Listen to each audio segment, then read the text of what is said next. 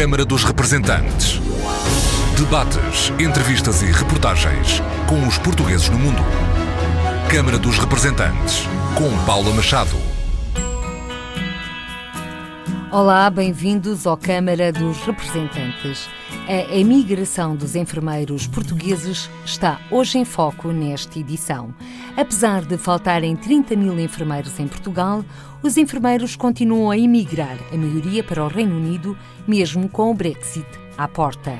No final do ano passado, entre setembro e novembro, mais de 460 enfermeiros portugueses começaram a trabalhar de acordo com o regulador britânico. E também foi para o Reino Unido que mais de metade dos cerca de 14.800 enfermeiros pediram, nos últimos sete anos, a documentação para emigrar. Hoje são nossos convidados a bastonária da Ordem dos Enfermeiros, Ana Rita Cavaco, e os enfermeiros Michael Machado, luso-canadiana, a trabalhar em cruzeiros, Andréa Góes, que entretanto regressou a Portugal depois de ter trabalhado em Oxford e em cruzeiros, e Carlos Pinto, enfermeiro em Londres, que salvou a vida de uma jovem num restaurante londrino no atentado de 3 de junho. Conversas para ouvir já a seguir. Ana Rita Cavaco, bastonária da Ordem dos Enfermeiros, bem-vinda à Câmara dos Representantes. Depois de um abrandamento, a tendência, já que não existem números oficiais, é que os enfermeiros continuam a emigrar. Quais são as razões numa altura em que faltam enfermeiros em Portugal? Antes de mais, obrigada pelo convite. De facto, aquilo que aconteceu nos últimos anos com os enfermeiros em Portugal é uma coisa que nos devia envergonhar enquanto país, porque os enfermeiros portugueses são queridos no mundo inteiro. Custam muito dinheiro ao Estado. O curso de enfermagem, formar um enfermeiro é dos mais caros do país. Aliás, motivou-nos o ano passado a pedir uma reunião com o Ministro do Ensino Superior e precisamente a solicitar-lhe esses números. Quanto é que custava formar um enfermeiro em Portugal? Sendo que nós temos os números de quantos é que se formam, mas não temos quanto é que eles custam. Até hoje estamos à espera de uma resposta. E é esta forma de fazer política em Portugal, contudo, mas sobretudo nesta questão dos enfermeiros, porque é aquilo que nos preocupa e é quem nós representamos, que nós combatemos muito. E isto não tem a ver com o governo A ou B, com quem está agora ou com quem esteve antes, porque dá a ideia que é uma coisa transversal. As pessoas olham para os problemas, sabem que eles existem, mas depois até parece que não fazem contas, porque nós gastamos tanto dinheiro a formar um enfermeiro, temos uma falta de 30 mil enfermeiros em Portugal e depois damos-los de bandeja, de borla, aos outros países para eles trabalharem lá. E o que motiva muitos enfermeiros a sair uh, de Portugal tem a ver precisamente com as condições que eles não têm cá para trabalhar. Veja-se que eles vão trabalhar para a Inglaterra e eles praticamente são obrigados a fazer formação e o, Estado, os hospitais pagam-lhes essa formação. Em Portugal eles têm que andar a pedinchar formação. Nem aquela formação que está legislada, que é obrigatória por lei, que os hospitais têm que lhes dar, nem essa neste momento está a ser feita. Os enfermeiros hoje em Portugal pagam tudo tudo do seu bolso. Inclusive é a sua especialidade, cujos preços variam, ao contrário dos médicos, e bem que têm o internato, os enfermeiros não têm. E, portanto, formar, e agora que está muito em voga a questão dos enfermeiros especialistas em saúde materna e obstétrica, um enfermeiro destes paga 10 mil euros pela sua formação, do seu bolso. E, portanto, eu não sei o que é que uh, o governo se acha no direito de aproveitar estas competências de borla para trabalhar nos hospitais, porque é disto que se trata. No fundo, relativamente aos, aos enfermeiros, está tudo mal, com maior intensidade nos últimos 10 anos. E nós temos apontado caminhos, temos feito propostas e, incompreensivelmente, não há respostas, nem há vontade de mudar este problema. Portanto, nós estamos a esbanjar dinheiro para o estrangeiro. Ou seja, estamos a exportar mão de obra qualificada ao mais alto nível. Exatamente. É isso mesmo que nós estamos a fazer, sendo que o único ano em que se verificou uma descida do número de enfermeiros a sair uh, do país, portanto, a pedir os certificados à ordem, porque esses são os dados que nós temos, foi o ano passado. Houve um, um decréscimo de 59%.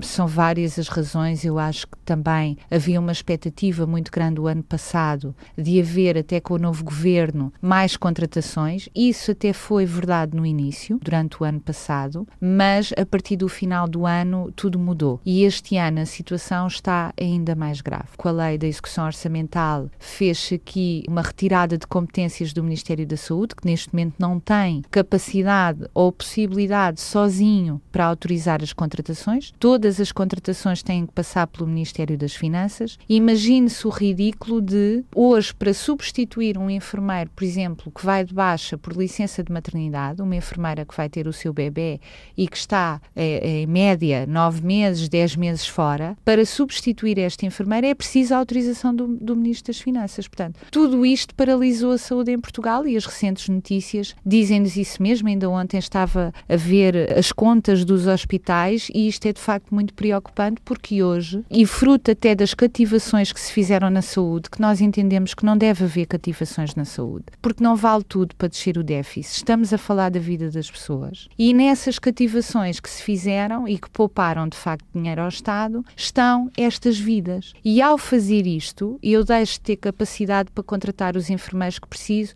e, e, também outros profissionais que ninguém fala. Os hospitais têm uma falta gravíssima de assistentes operacionais. Isto é pessoas que não conseguem, porque há um turnover muito grande, elas entram e saem dos hospitais, não se conseguem fixar, ganham extremamente mal. Também como os enfermeiros, não tão mal como os enfermeiros, porque a diferenciação técnica e científica, obviamente, não é a mesma. Mas todos estes problemas têm sido sucessivamente ignorados pelo governo. E aquilo que ontem nós tivemos a avaliar na ordem relativamente às contas preocupa-nos muito, porque a dívida aos fornecedores relativamente a medicamentos diz-nos que está mais alta do que quando a Troika entrou em Portugal. E isto é muito preocupante o que é que nós estamos a fazer à nossa saúde, sobretudo ao nosso Serviço Nacional de Saúde em Portugal, que o Serviço Nacional de Saúde toda a gente sabe. O Dr. Arnaud, que é socialista e que é o pai do SNS, diz isto muitas vezes, o SNS é um fator de coesão nacional e social. E, portanto, nós diríamos que é a base de uma democracia. E, portanto, o que é que nós queremos? Nós temos que discutir isto enquanto país. O que é que nós queremos para a nossa saúde,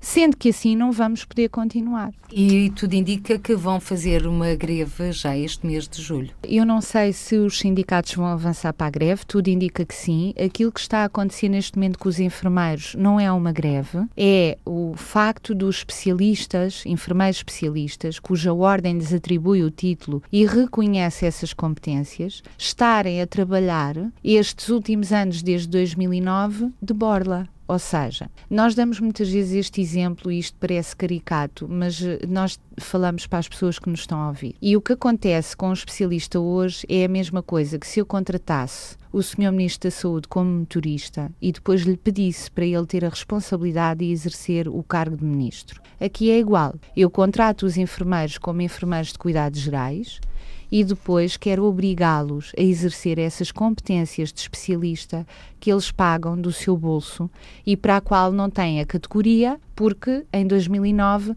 destruturaram-nos a carreira dos enfermeiros e desapareceram com essa categoria. No nosso entender, isto é inconstitucional. E, portanto, há aqui um princípio constitucional em causa, que é o salário igual, trabalho igual. Eles não fazem trabalho igual aos enfermeiros de cuidados gerais, porque a ordem define o que é que faz um enfermeiro de cuidados gerais e um enfermeiro especialista, é para isso que a ordem profissional existe, e eles não têm um trabalho igual. Portanto, não podem, como é evidente, ter um salário igual. Logo também não estão satisfeitos a exercer as suas funções, por muito que vistam a camisola e procuram um novo rumo de vida ou melhores condições de trabalho além fronteiras. Não, não estão de todo satisfeitos, porque eh, fruto do que aconteceu em Portugal nos últimos anos com esta destruturação da carreira, nós sabemos que a carreira é a base da organização dos hospitais, dos centros de saúde, é a base eh, da garantia da segurança dos cuidados, porque também nos permite ter profissionais motivados, com perspectivas de que ao investir na sua formação, que essa devia ser principalmente uma obrigação dos hospitais e dos centros de saúde e do Estado, e não é, são eles que a pagam, essa formação.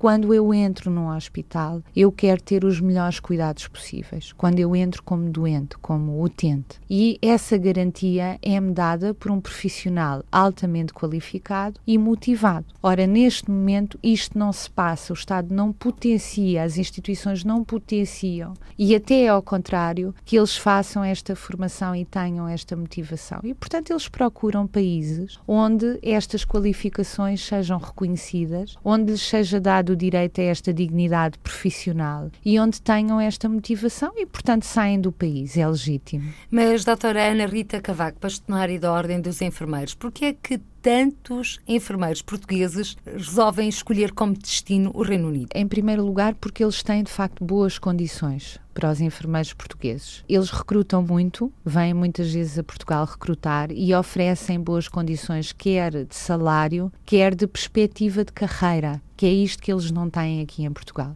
e pagam-lhes a formação, pagam-lhes as especialidades, pagam-lhes especializarem-se em determinadas áreas para poderem investir naquela área que querem crescer profissionalmente. E em Portugal isso não acontece. E, portanto, eles procuram sítios onde isto aconteça. E depois há uma coisa muito importante à cabeça que também acontece quando eles terminam o seu curso: é que, pura e simplesmente, o Estado gasta dinheiro a formá-los, mas depois não os contrata. E é evidente que se eu estou a contratar, porque o problema da falta de enfermeiros em Portugal não tem a ver com o número de enfermeiros que nós formamos por ano. A falta, a está, falta na está na contratação. E, portanto, eles não tendo lugar para trabalhar como enfermeiros, eles aceitam e o maior recrutador é de facto a Inglaterra, embora tenhamos outros mercados, inclusive há uns anos apareceu também a Arábia Saudita, o Dubai, a Austrália e, portanto, hoje temos enfermeiros portugueses no mundo inteiro. E que são muito bem vistos Exatamente por causa dessa mesma formação de ensino que lhes é dada em Portugal. Exatamente por isso, porque o curso de ensino superior de enfermagem é considerado um dos melhores do mundo pela sua abrangência, pela sua componente prática e teórica, porque está dividida em 50-50%, portanto 50% de teoria, 50% de prática. Tem muitos estágios clínicos ao longo do curso e porque os enfermeiros portugueses fazem tudo, portanto, em todas as áreas. É essa a nossa formação formação abrangente que nos dá, creio eu, esta uh, vontade depois dos outros países nos virem buscar, porque os outros cursos do, do resto do mundo não estão estruturados assim e cada vez que é discutido até no Parlamento Europeu as questões do ensino de enfermagem, Portugal é sempre tido como um modelo. E a doutora Ana Rita Cavaco acabou de referir que faltam cerca de 30 mil enfermeiros em Portugal. Faltam. Faltam 30 mil enfermeiros em Portugal em hospitais e centros de saúde para cumprir recomendações internacionais de dotações seguras, e é importante explicar o que é isto é o número mínimo de enfermeiros que eu tenho que ter num determinado serviço para garantir que aquelas pessoas estão em segurança. E é fácil perceber, se eu for utente ou se tiver um familiar internado, eu não tenho ou não preciso do mesmo número de enfermeiros nos cuidados intensivos, numa ortopedia ou numa medicina, porque a necessidade das pessoas são, são diferentes nestes serviços e, portanto, tem que haver, e, e os cálculos e as dotações que a Ordem estabelece para cada serviço são baseados em padrões internacionais. E o último relatório da OCDE diz-nos isto mesmo, que à luz desses padrões internacionais e nacionais, faltam contratar, não é formar, porque eles existem os 30 mil enfermeiros existem. Nós precisamos é de os contratar e de deixar de os oferecer ao mundo para eles virem trabalhar em Portugal. Agora, junta-se a nós Andreia Góis, natural de Leiria, enfermeira também, trabalhou em Santa Maria, esteve seis meses em Oxford e foi trabalhar para os cruzeiros. Regressou há cerca de um mês a Portugal e já está a trabalhar há uma semana no Hospital da Luz. Bem-vindo à Câmara dos Representantes, Andreia Góis. Obrigado, Paula. Obrigado. Então, conte-nos um pouco da sua experiência. O que é que a levou a emigrar para Oxford e lá exercer funções durante seis meses? Então, o que me levou foi, como penso que, como a maioria de todos os enfermeiros portugueses, foram as, as condições monetárias, não é? Que eram oferecidas à profissão da enfermagem. Eu, como tantos outros enfermeiros no país, trabalhava em dois, cheguei a trabalhar em três sítios e cheguei à conclusão que vivia praticamente para trabalhar e que não aproveitava nada da minha vida, não é? E então decidi, porque, porque realmente somos aliciados para o estrangeiro com melhores condições monetárias e também temos uma maior disponibilidade para tempos livres, eh, ou seja, uns horários mais curtos do que fazemos em Portugal e então, como todos os enfermeiros portugueses, fui aliciada por isso. E pronto, foi esse o meu motivo, porque eu realmente achava que não estava a ter vida, vivia para trabalhar praticamente. E depois, como foi essa experiência de trabalhar no Hospital Britânico? Já que é muito ah. diferente de exercer a enfermagem em Portugal. É, é muito diferente. E eu, a minha experiência em Portugal tinha sido sempre urgência e emergência e eu fui trabalhar para, para um bloco operatório, fui trabalhar para anestesia e recobro e, e, aliás, aceitei a proposta de anestesia e recobro porque em Portugal os enfermeiros de anestesia são, são muito bem vistos e eu achava que em Inglaterra era a mesma coisa. Relativamente às condições monetárias eram melhores, mas eu não me sentia enfermeira lá. Não me sentia. Eu sentia-me uma auxiliar que preparava material. Não que fosse tudo mal, não era tudo mal, tinha bastante tempo livre, o dinheiro era melhor, sim, é verdade, mas em termos de satisfação profissional eu não sentia essa satisfação, uh, honestamente. Não se sentia realizada profissionalmente? Exato. E vai daí, resolveu embarcar. Sim, a, a história dos cruzeiros, a oportunidade dos cruzeiros uh, caiu-me um pouco no colo, por assim dizer. Eu comentei com uma amiga minha que queria ter uma experiência gira e há uns dias depois enviou-me um link para o meu e-mail a dizer era isto que tu querias e ainda hoje eu costumo dizer que ela é a culpada por eu ter ido trabalhar para, para os cruzeiros. E realmente foi, foi uma coisa que eu faria de novo se tivesse que fazer. Foi uma experiência muito boa, mas também tem os seus pontos negativos, como, como todas as outras. Mas nos cruzeiros também não se tem muita vida própria própria, Andréia Góes? Não, não. Então, para a companhia para a qual eu estava a trabalhar, nós trabalhávamos quatro meses seguidos, sem uma única folga durante esses quatro meses. Pensa-se muito que as pessoas são super saudáveis e que vão para ali porque estão de férias e como estão de férias não adoecem e o que nós fazemos é dar umas injeções para as náuseas e vômitos, mas não é. Aquilo é de loucos, por assim dizer. Temos imenso trabalho, temos muita gente doente, até porque a população que, que faz cruzeiros maioritariamente é muito, muito idosa e então já tem todos os seus problemas prévios de saúde, tomam imensa medicação e então aquilo que aconteceria em terra também acontece num barco, não é só porque estão num barco que não vai acontecer. E sim, temos muito, muito, muito trabalho. Mas esta via dos cruzeiros levou a até que países? Levou-me um pouco ao mundo todo. Estive nas Caraíbas, estive na Austrália, Nova Zelândia, corri o Mediterrâneo, o Báltico, estive nos Estados Unidos, estive, estive em muitos países. Muitos mesmo.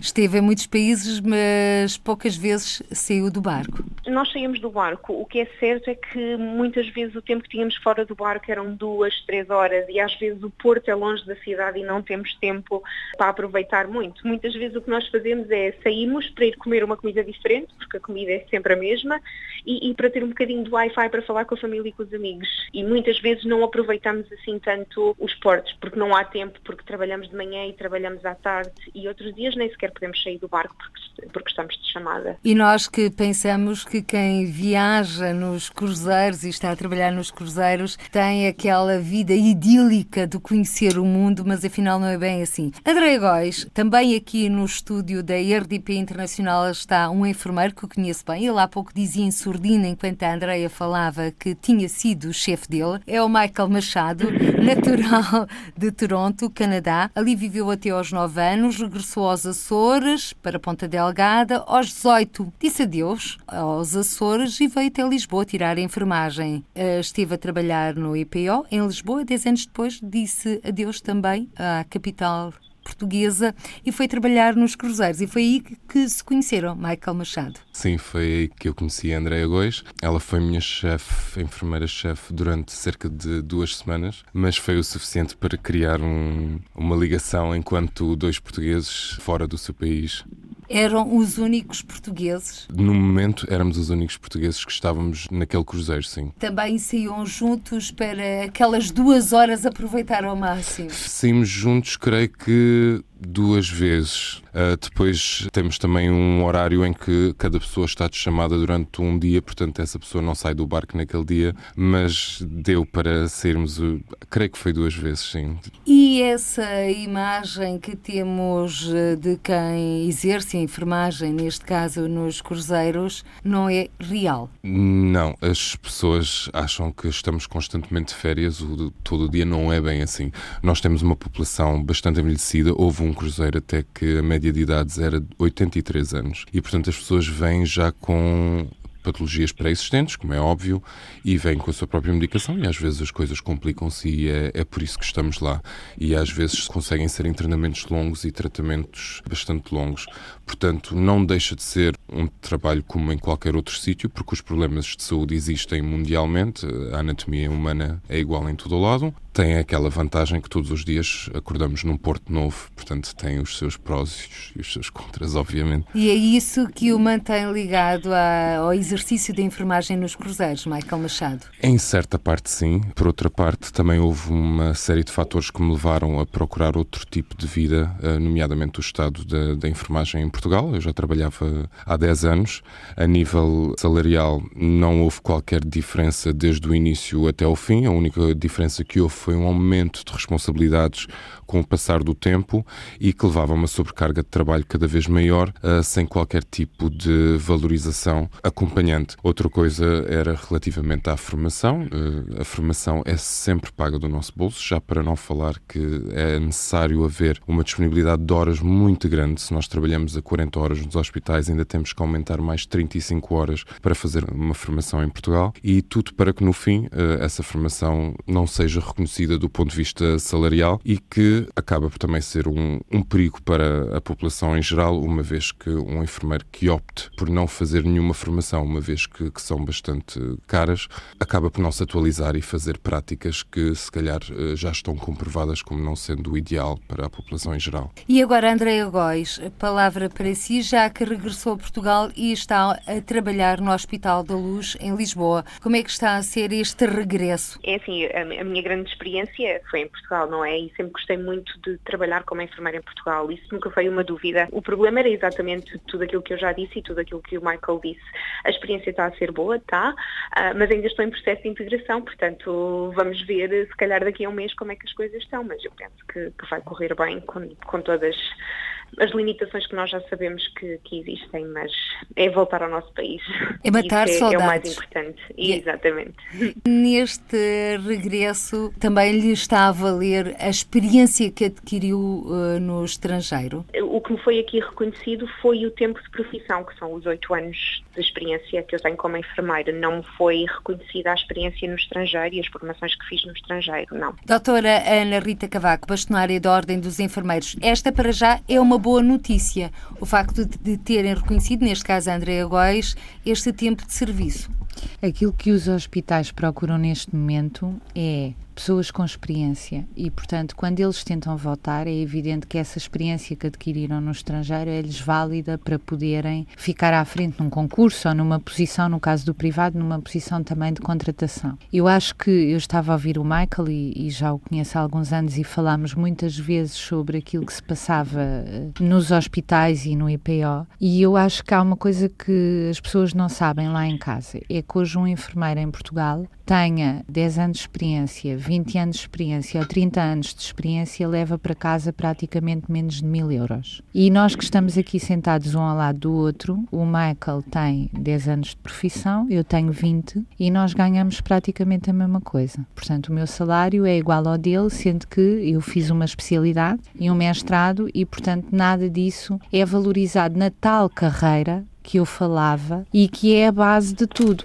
O que a Andreia se queixa, o que o Michael se queixa e eu própria, porque é por isso que os representantes das ordens profissionais são enfermeiros e até é bom que venham da prática para perceber e para saber o que é que se passa efetivamente na realidade profissional, que também foi isso que não aconteceu ao longo dos últimos anos e que depois nos deixou aqui algumas lacunas e permitiu que ao longo deste tempo todo, destes 19 anos em que existe ordem profissional, se tenha exigido pouco ao Estado relativamente às competências que eles têm para a formação dos enfermeiros, para a qualidade dos cuidados e para a segurança dos cuidados. Associado a isto, temos um problema hoje da gestão de topo da saúde em Portugal, em que as pessoas não estão profissionalizadas, portanto, quando se estrutura as carreiras, é fácil perceber que se eu deixo de ter chefes e concursos para chefes, deixe de ter supervisores e diretores que têm que obedecer a concursos ou que têm que obedecer a regras e passo cada vez que muda o governo a nomear a pessoa que tem o cartão do partido A ou do partido B, é fácil perceber que se eu não escolher os melhores, efetivamente eu estou a gerir mal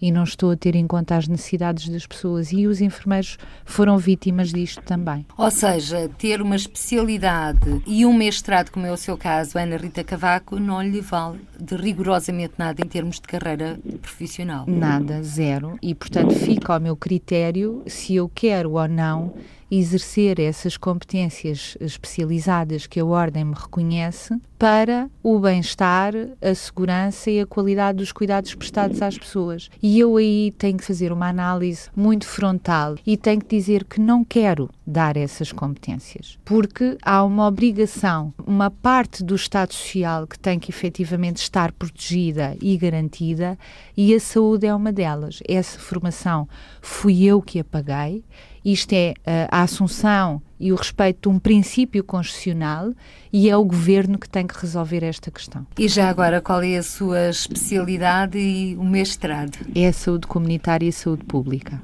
Andréia Góis, daqui a pouco vai vestir a bata? Se é que assim se pode dizer, vai começar a trabalhar.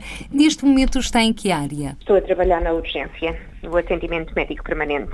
É a minha área de eleição, para ser honesta, e a área que, se eventualmente algum dia pensasse em fazer um mestrado, seria exatamente nessa área que eu pensaria em fazê-lo. O que é que a cativa nessa área? Eu acho que é a diversidade que nós temos porque nos internamentos acaba por ser uma rotina. Não é que num serviço de urgência não haja também rotinas, porque há, mas, mas é a diversidade de todos os dias, temos situações diferentes to todos os dias. E eu neste momento, para ser muito honesta, eu ainda vivo muito a adrenalina das situações de, de urgência e acho que é isso que me faz ser tão apaixonada por esta área. André Góis, deixe-me partilhar consigo e com quem nos está a escutar é que quer Ana Rita Cavaco, quer o Michael Machado, assinaram. Sim, é a adrenalina. Se bem que todos os dias a adrenalina tenha momentos altos e momentos baixos. Com certeza, porque, porque muitas vezes o que acontece é achamos que temos tudo sob controle e depois afinal não temos. Por tudo o que possamos ter feito, por todos os esforços feitos, muitas vezes não somos bem sucedidos e infelizmente há altos e baixos e há coisas que não conseguimos de forma nenhuma evitar, por muito que tentamos. Mas fica pelo menos a consciência tranquila de que se fez tudo o que era possível. Agora, voltando um pouco à agulha nesta conversa, já que estamos a chegar ao fim e porque temos ainda um outro convidado, Andréia Góes, nas suas viagens pelo mundo, nos cruzeiros, houve algum episódio que a tivesse marcado? Um episódio que me tivesse marcado? Honestamente, não consigo pensar em nada assim que me venha à cabeça que me diga foi isto. Não, porque as, as, as situações é como uma urgência. O trabalho que temos lá é como uma urgência algumas situações mais tristes, se pensarmos em termos de tripulação, porque também tratamos a tripulação, não é? Algumas situações mais tristes, que nem sei se seria boa ideia eu partilhar, mas que nos fazem pensar eh, em algumas coisas um bocadinho mais profundas. Mas assim, uma situação que me tivesse marcado muito, muito, muito, eu acho Acho que não. Honestamente, lembro-me de situações que me marcaram muito mais quando trabalhava cá na urgência do Hospital de Santa Maria, que ainda hoje me recordo delas muitas vezes. E em termos de visitas, de, de portos em que aportou? Singapura é assim qualquer coisa. Singapura é lindo, mas eu também tive a sorte de ter estado em Doca Seca em Singapura e tive 15 dias em Singapura, portanto deu para conhecer Singapura. E então vamos ficar com esse bilhete postal de Singapura que nos trouxe André Góis nesta edição do Câmara dos Representantes. Muito obrigada, Andréa Góis, por esta Obrigado. participação neste programa. Até uma próxima oportunidade. Adeus, Paula. Obrigado. Michael Machado acabou de ouvir a Andréa Góis falar das experiências dos cruzeiros. Para si, que histórias é que foram mais marcantes, já que trabalhou e vai continuar a trabalhar? Certíssimo. Creio que a história mais marcante para mim, uma vez que nós imaginamos os cruzeiros como uma passagem de férias para as pessoas, é o facto de algumas pessoas optarem por fazer um cruzeiro eh, mesmo no final de vida e, portanto, aquilo acaba por ser o local final onde passam eh, a sua vida. É uma realidade bastante crescente e é, é uma forma que as pessoas acham digna de terminar os seus dias, mas sabem que se houver complicações, poderá ser ali o seu último lugar de vida. É diferente estarmos a lidar com isto e sabermos que a pessoa está em paz para, com essa decisão e, apesar de toda a gente estar de férias, a vida dela é outra coisa. Qual é o motivo que o leva a continuar a trabalhar nos cruzeiros? Michael uh, Machado? Para ser honesto, gosto muito do trabalho em si. É bastante mais rico do que eu achava inicialmente, a nível de valorização profissional, a nível de formação contínua, constantemente cedida, a nível salarial, também é um fator eh, bastante marcante e, obviamente, a nível dos portos todos que se consegue conhecer e uma série de ilhas que provavelmente numa vida inteira não conseguiria ter ido. Dos locais por onde passou, quais foram aqueles que o marcaram mais? Tal como André referiu, Singapura vale a pena visitar. Gostei muito da Austrália, uma vez que passei lá quase estes oito meses. Várias cidades, as ilhas do Pacífico e Tóquio também foi bastante marcante. E nessas deslocações, se é que assim se pode dizer, ou idas à terra, encontra portugueses? É, geralmente encontro mais brasileiros, pelo menos na Austrália, dada a sua proximidade geográfica, do que portugueses, mas uh, já encontrei alguns portugueses, especialmente em zonas muito turísticas, porque portugueses também gostam muito de viajar. Para já está centrado nos cruzeiros, já pensou no depois? O depois, uh, creio que não voltarei a Portugal trabalhar, uma vez que o mundo tem mais de 200 países à escolha e uh, gostaria de experimentar um, um país que mantivesse este quadro de valorização que eu estou experienciando agora nestes, nestes cruzeiros, embora rezo para que Portugal também o faça em breve. Mas eu não sei, o dia da manhã, cada vez que faço planos, as coisas mudam, portanto, vamos ver. Nunca pensou regressar à terra que o viu nascer, a Toronto? Já pensei nisso várias vezes. Talvez um dia que os cruzeiros já não me darão esta felicidade que, que estou a experimentar agora, pode ser que seja o meu próximo destino. Costuma ir até ao Canadá? Já não vou há muitos anos. Os seus pais regressaram aos Açores? Meus pais regressaram aos Açores, eles de vez em quando ainda se dirigem ao Canadá, de férias e para visitar familiares, mas eu já não o faço há mais de 15 anos, talvez. Identifica-se como um cidadão do mundo, com raízes em Toronto, em Ponta Delgada e em Lisboa? Creio que as minhas raízes estão mais em Lisboa, uma vez que foi onde passei mais anos, mas eh, não são tão fortes ao ponto de, de não querer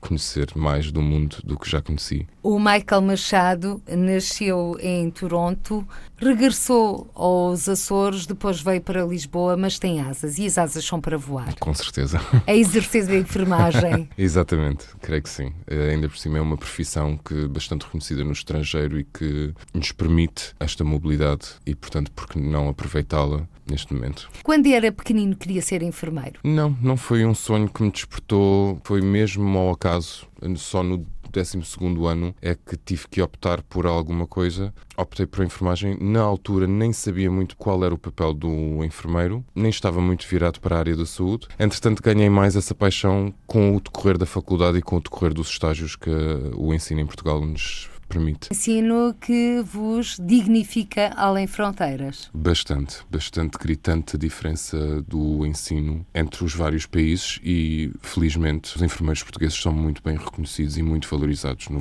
no estrangeiro. E agora vamos dar palavra ao Carlos Pinto, o enfermeiro português que já está a trabalhar em Londres e que muitos chamam de herói. Carlos Pinto, 33 anos, correu uma mulher depois do atentado de Londres. Já esteve em Portugal, aqui no Câmara dos Representantes e vai receber a medalha da cidade de Vila Real de Trás-os-Montes, município de onde é natural. O convite foi feito pela autarquia. A medalha de honra da cidade vai ser entregue ao enfermeiro Carlos Pinto no próximo dia 20 de julho.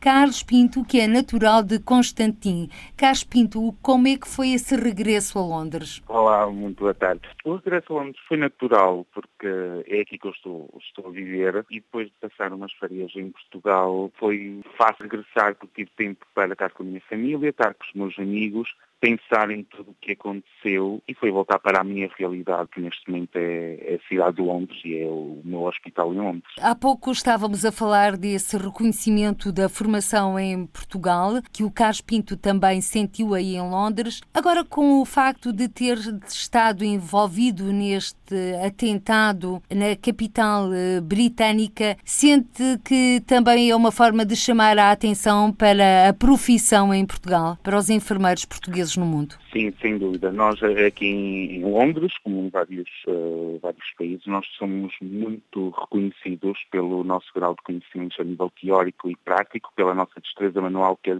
muito treinada durante os quatro anos que dura a nossa licenciatura e é muito reconhecido, desculpa cá. O que tenho recebido muitas vezes de feedback é os, os enfermeiros portugueses já são tão reconhecidos em Londres, já se fala tanto dos enfermeiros portugueses, da vossa técnica, dos vossos conhecimentos teórico-práticos e agora esse reconhecimento que tu estás a ter eh, pelo teu ato no, na noite do 3 de junho nos atentados ainda reforça mais essa qualidade que já é visível nos enfermeiros portugueses.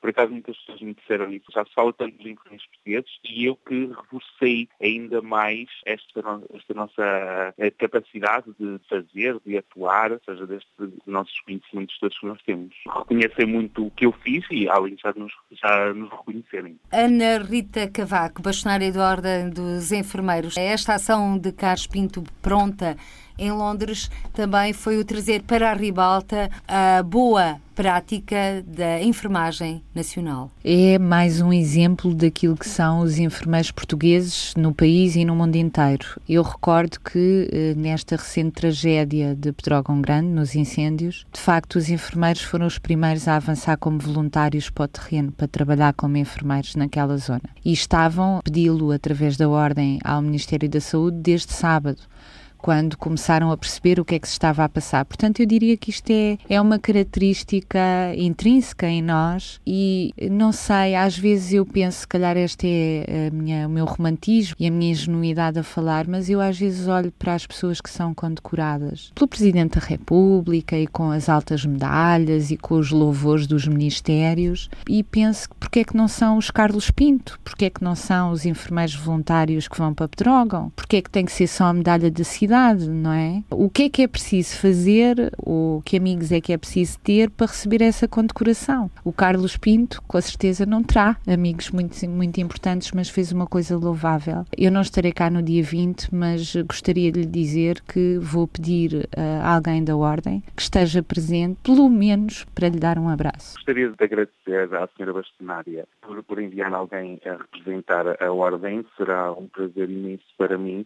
uma vez que não tendo a exercer em Portugal, eh, continuo a acompanhar todo o trabalho da Ordem dos Enfermeiros, todo o trabalho dos meus colegas, tudo o que acontece no meu país, porque o regresso poderá ser a qualquer momento. Saber que mantenho o apoio da Ordem dos Enfermeiros é realmente muito importante para mim. E esse apoio que tenho sentido também mesmo uh, aqui em Londres com as visitas que a senhora bastonária já realizou e as quais eu acompanhei através dos jornais, através do site da Ordem, saber o que, que a senhora bastonária veio cá fazer, porque veio sempre para ouvir-nos, o que nos deixa muito confortáveis sabermos que mantemos o apoio do nosso país. E nesse regresso a Portugal, que já nos falou, eh, já começa a pensar em datas marcadas ou está à espera que também se altere um pouco a situação profissional da vossa classe? Eu não tenho datas marcadas, porque a minha vinda também para Londres foi sem data marcada, foi uma coisa que foi decidida do nada e também o meu regresso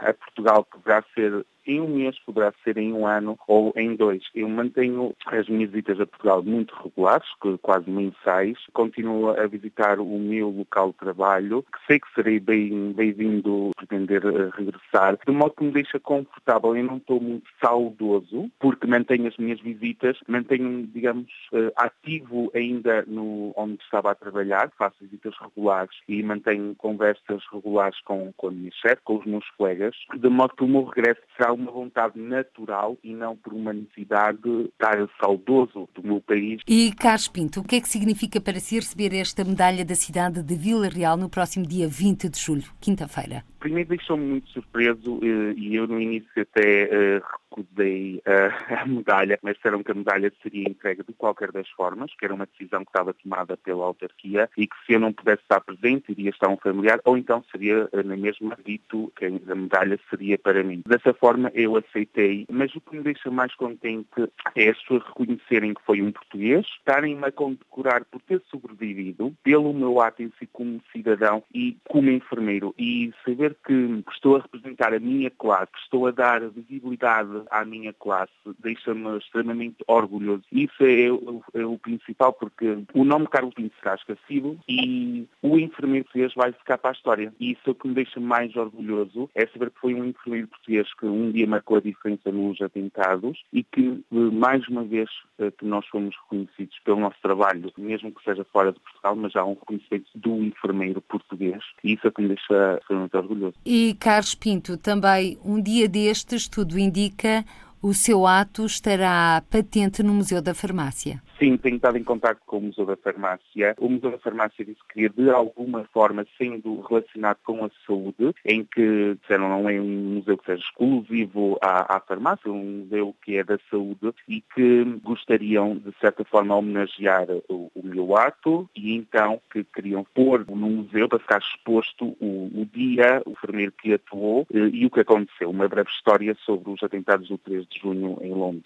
Ana Rita Cavaco? Eu diria, Carlos, Carlos, que deveria ficar no Museu da Saúde existe um Museu da Saúde, porque o Museu da Saúde que foi inaugurado este ano pelo Presidente da República e que está a funcionar, ainda não está completo, mas já tem imensa coisa, que está a funcionar ali no Hospital de São José, mas eu penso que era nesse que devia ficar, porque esse é que conta a história toda da saúde e de todos os profissionais de saúde. E, portanto, se por acaso não for esse, Carlos Pinto, eu acho que devemos fazer com que seja esse. E se precisar da ajuda da Ordem para isso, cá estamos. Obrigado. O que acontece é que após os atentados eu recebi este contacto do Museu da Farmácia mesmo, que é o museu que fica junto ao Lar Camões, no Miradouro, e é mesmo o Museu da Farmácia. E foi eles que me contactaram, o Sr. João Neto, para dizer que gostariam de alguma forma fazer uma homenagem a um profissional de saúde, independentemente de ser enfermeiro ou ser de outra área da saúde, mas por ser um profissional uh, de saúde português. E eu não recebi mais contacto de outra entidade a não ser deste museu. E daí eu aceitei prontamente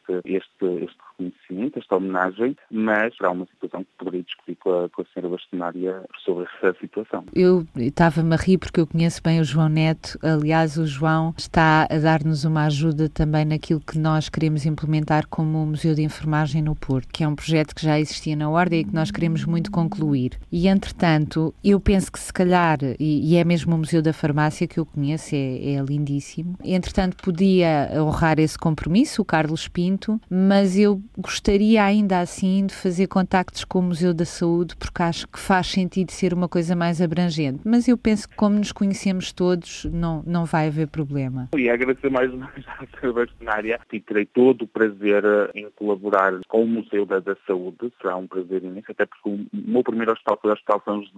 Para todo sentido, poderei e gostaria mesmo de colaborar então com, com o museu nesse sentido. Então ficamos a aguardar. Muito obrigada, Carlos Pinto, por ter participado nesta edição Obrigado. do Câmara dos Representantes. Carlos Pinto, que no próximo dia 20 de julho vai receber a medalha da cidade de Vila Real. O enfermeiro português que socorreu uma mulher depois do atentado num restaurante londrino. Muito obrigada, Carlos Pinto. Agora a palavra para o Michael Machado.